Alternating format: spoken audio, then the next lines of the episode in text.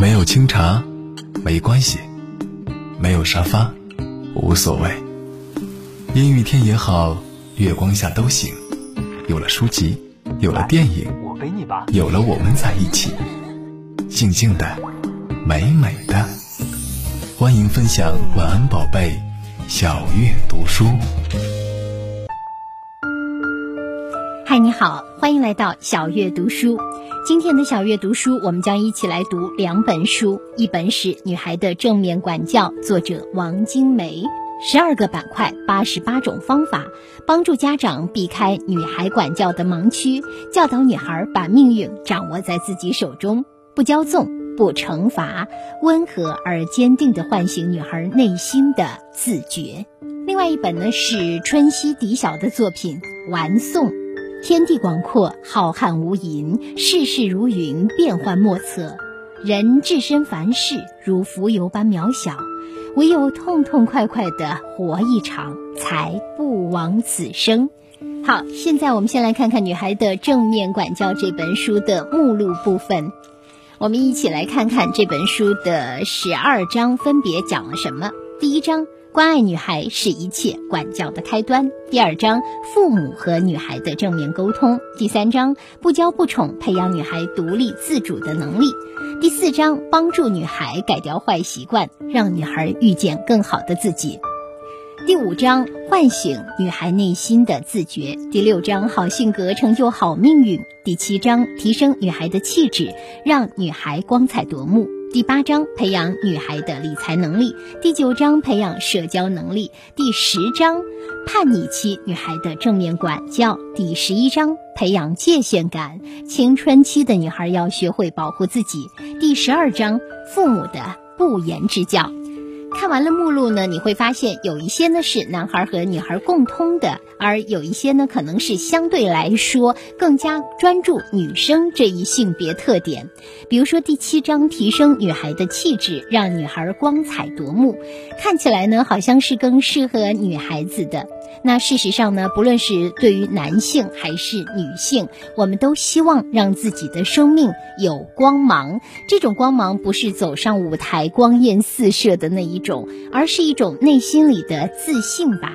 好，现在呢，让我们翻开书的第一章，关爱女孩是一切管教的开端。我想这句话呢，也是有一定的背景。在某些地区，在某些人的观念当中呢，女孩还是不如男孩子的。所以呢，正面管教，女孩的正面管教这本书呢，就特别的强调了，女孩和男孩虽然不一样，但是关爱女孩，尊重女孩，给予女孩自信，这是一个人健康成长的基石。书的第一章呢，从生理差异、性格差异来讲女孩子，希望能够尊重女孩，消除性别成见。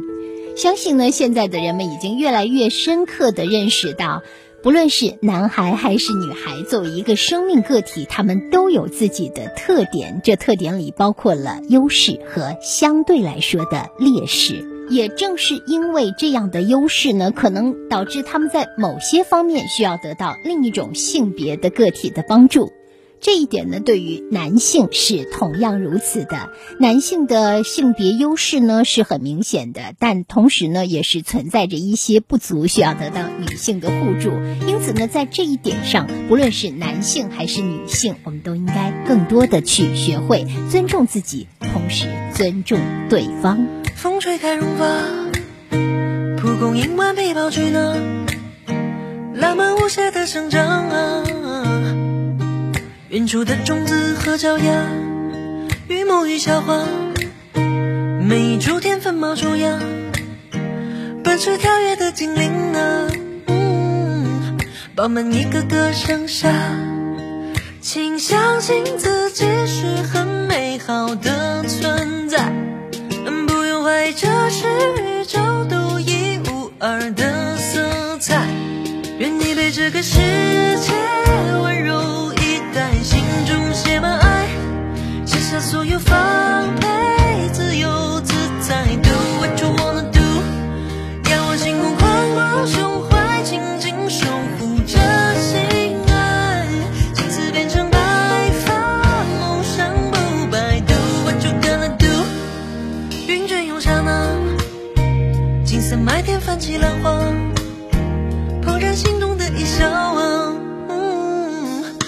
在秋天的诗和油画，雪亲吻脸颊，炉火柴心烧的琵琶，念念不忘的故事呢，写满青春年华。请相信自己是很美好的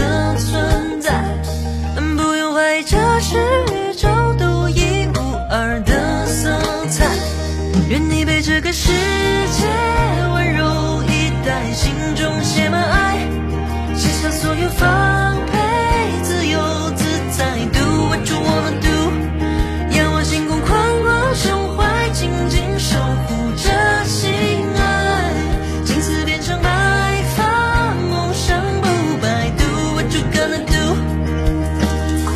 All the girls, all the girls, all the girls. All the girls, all the girls, all the girls. All the girls, all the girls, all the girls. All the girls, all the girls, people do what you're gonna do. 愿你被这个世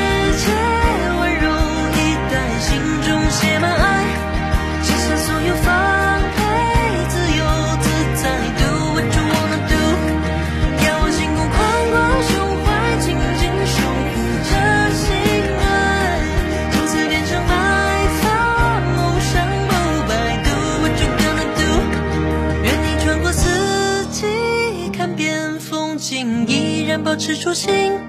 高山还有森林，不虚此行。Do what you wanna do。愿你感知冷暖，通透心情，依然保持初心。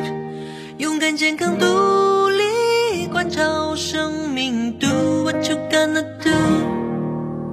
谢谢你来听小月读书。今天我们来读两本书，一本是《女孩的正面管教》，另外一本呢是《玩诵》。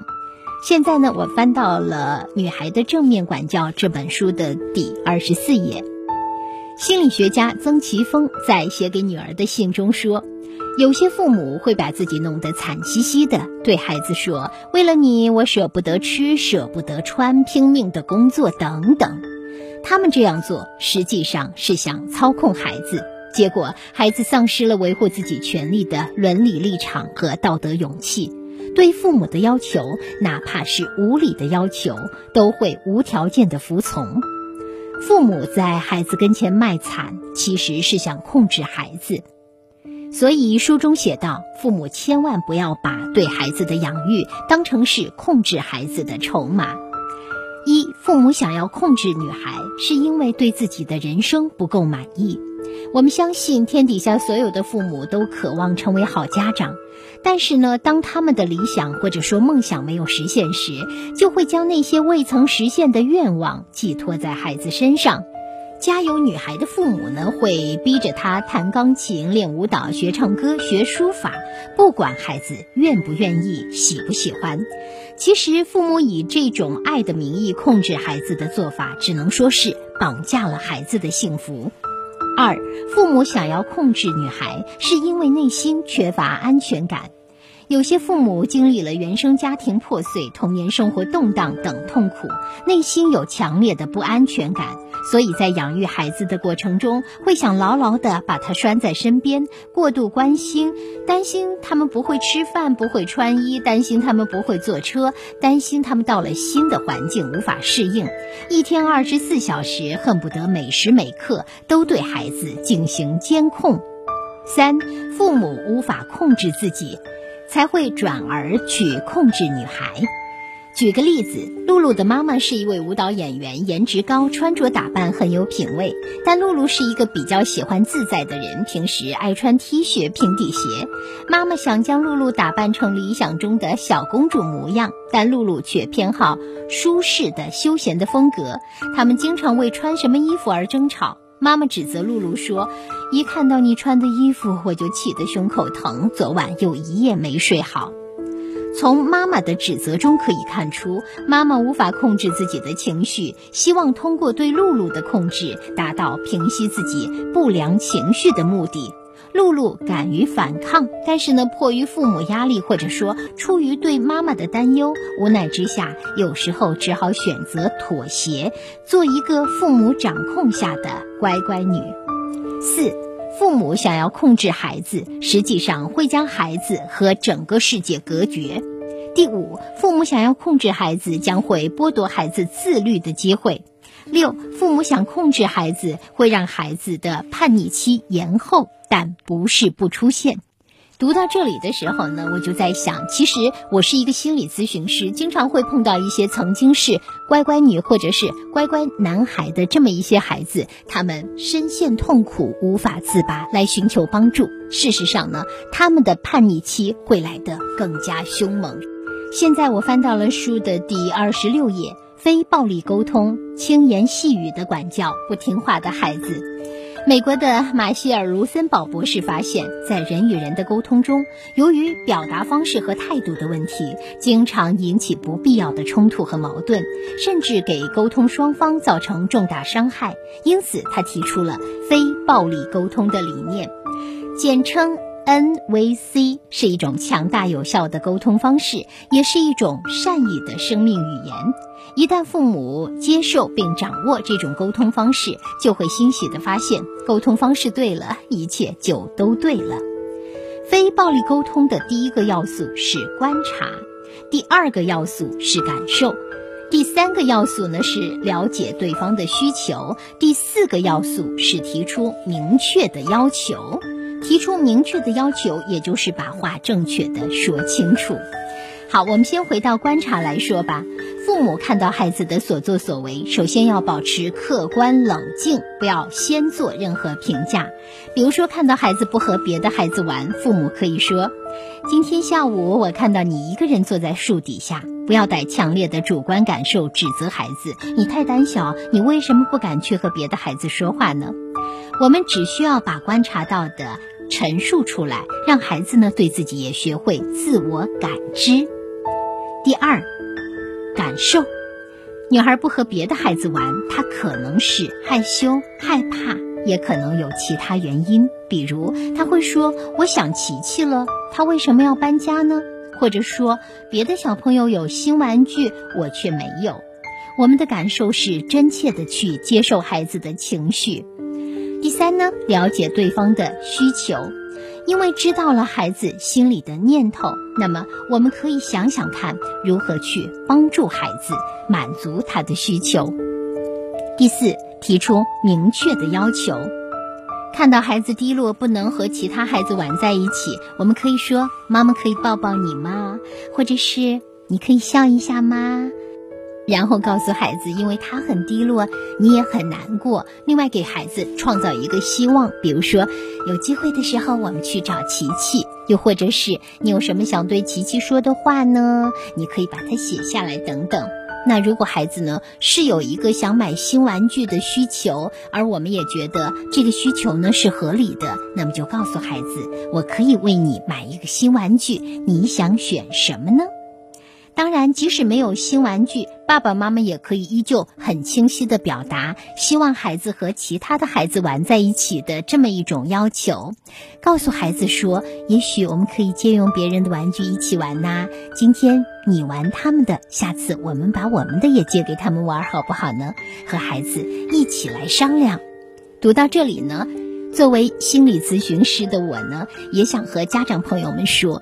也就是呢，我们一定要很清晰的了解，我们当下为孩子做的这件事情是希望达成一个什么样的目的。比如说，我们为孩子做的替他买玩具，或者说安抚他的心灵，或者说呢帮他打开心结，这些事情，并不是为了他当下就能够积极的投入去和其他小朋友玩耍。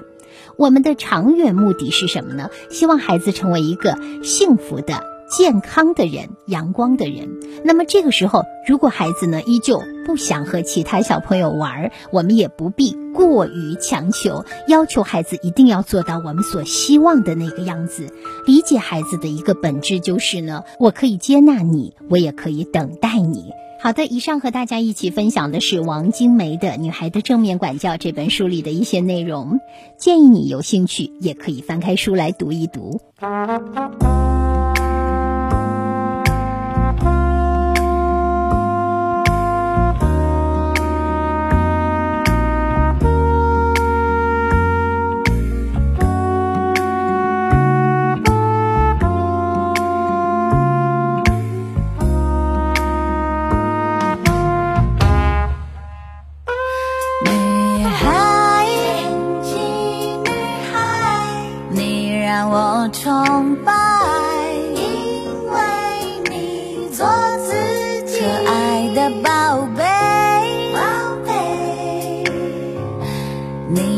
那么勇敢，追求你的梦想，不慌不忙。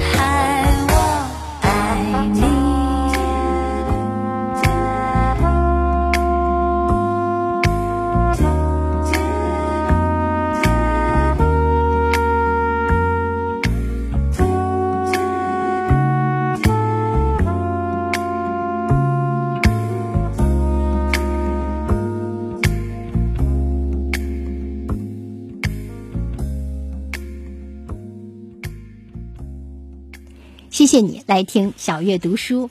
今天我们要读的第二本书是来自春熙嫡晓的作品《玩颂》。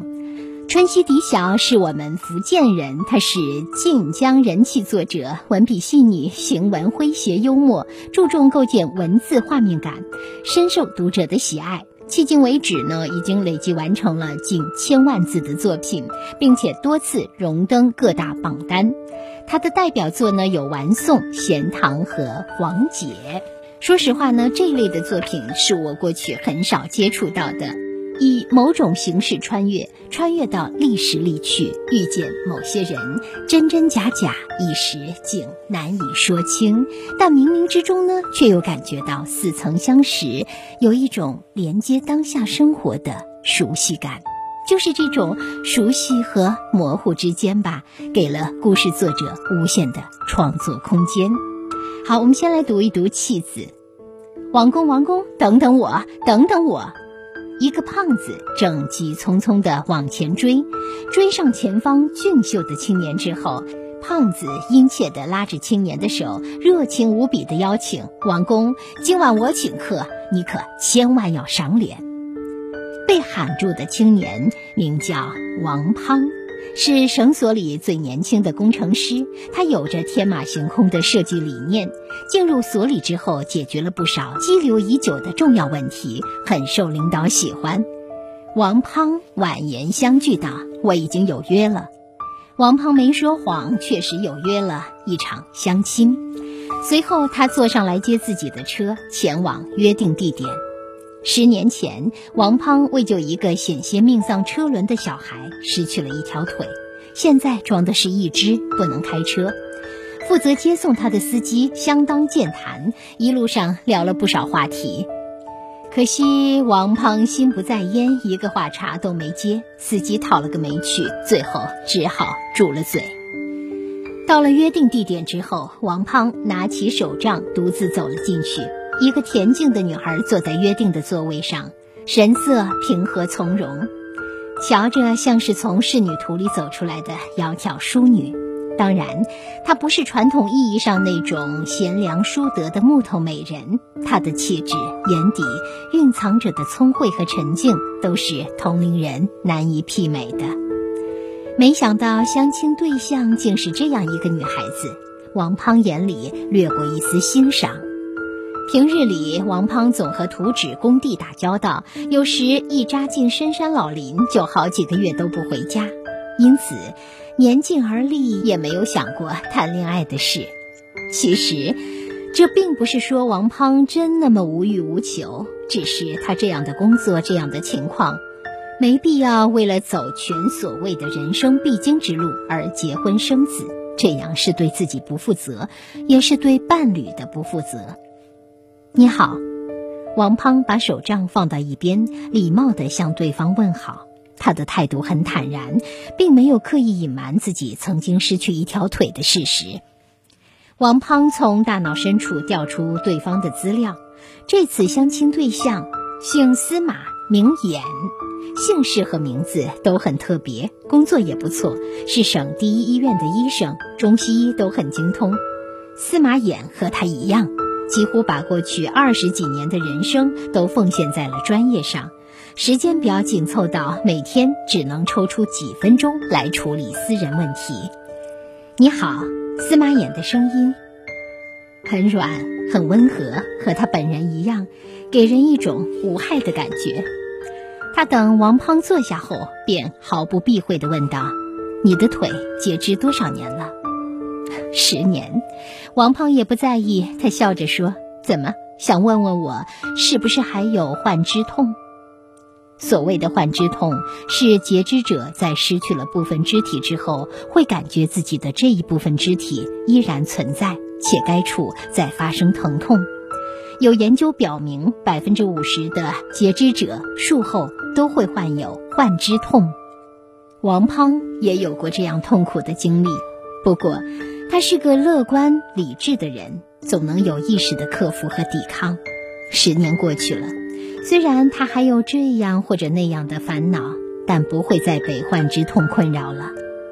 司马衍听王胖这样直白的把话说出来，脸有些发烫。自己第一次见面的第一句话，居然就直接问对方这种带有冒犯性质的问题，实在太不合适了。司马衍本想道歉。可看到王胖温和的眼神后，又把话咽了回去。司马衍下意识的进行评估，眼前这个男人有着很强大的心理素质。聊开后，王胖和司马衍都觉得彼此很投缘，可以成为不错的朋友。他们都是被家里安排着来相亲的，没有这一次，也有下一次。在回去的路上，他们索性商量好了，就对家里说彼此看对眼了。回到家后，王胖看到母亲正在陪弟弟做作业，脸上挂着满是慈爱的笑容。弟弟今年九岁，是他伤了腿以后出生的。在王胖截肢之前，他一直是母亲的骄傲，也是母亲向别人炫耀的资本。可自打他出了意外之后，这份骄傲大概少了些滋味，所以母亲再次怀孕，生下第二个儿子。万幸的是，父母对他有过的所有的严苛要求都没有转移到弟弟身上。王胖顺手关上了门，把寒风挡在门外。弟弟听到动静后，抬起头来看他，高高兴兴地喊道：“哥哥，你回来了。”王胖走过去，揉了揉弟弟的脑袋，回道：“回来了。”母亲开口问：“怎么样？人家看上你了吗？”王胖好脾气地笑笑，应了句：“应该看上了，约好下次再见。”难得人家学历高，工作好，还懂医术，平时也好照顾你。母亲絮絮叨叨：“你可要抓紧点儿，早点把人拿下。难得有个不嫌弃你这腿的，一定要好好把握。”弟弟悄悄地抓住了王胖的手，用力地捏紧。王胖笑容不改，把母亲的话都应了下来，随后便回房补画图纸去了。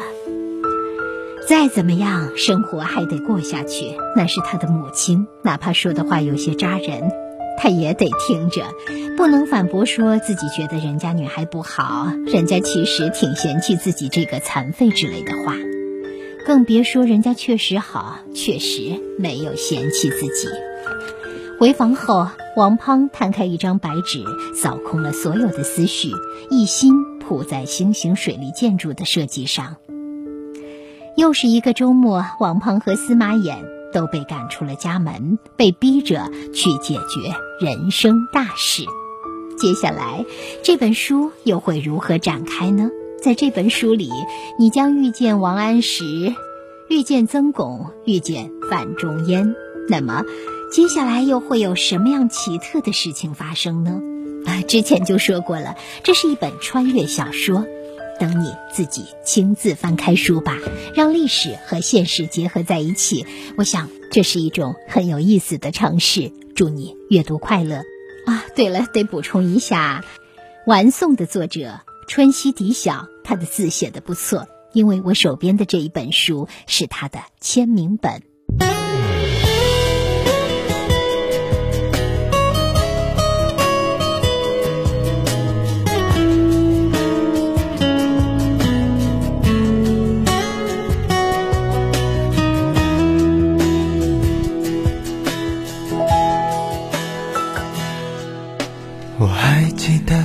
信字条写的开场白，也想起了说再见时赌气的对白。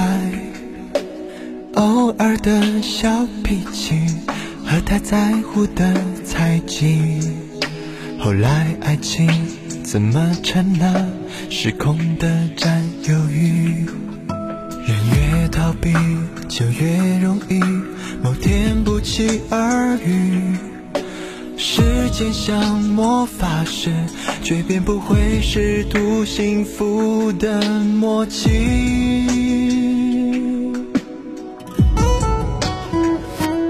我曾爱过的女孩，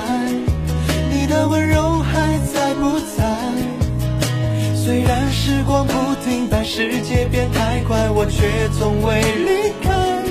我曾爱过的女孩，如果擦肩在人山人海，拥抱算命运慷慨，最后终于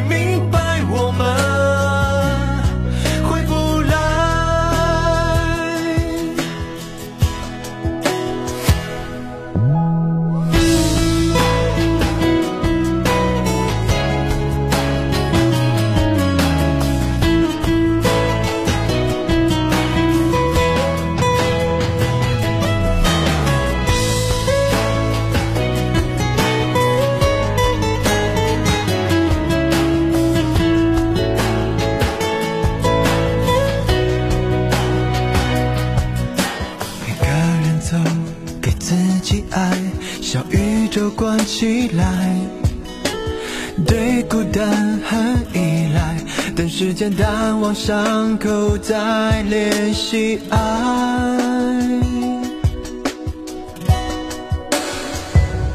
我曾爱过的女孩，你的温柔还在不在？虽然时光不停但，世界变太快，我却从未离开。我曾爱过的女孩，如果擦肩在人山人海，就算命运慷慨最后终于明白我们回不来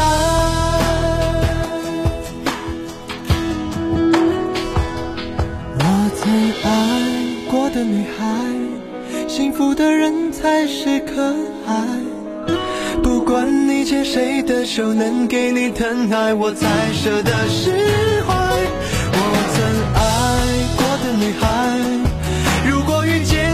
那个未来我一定会懂得爱因为已经不是那时。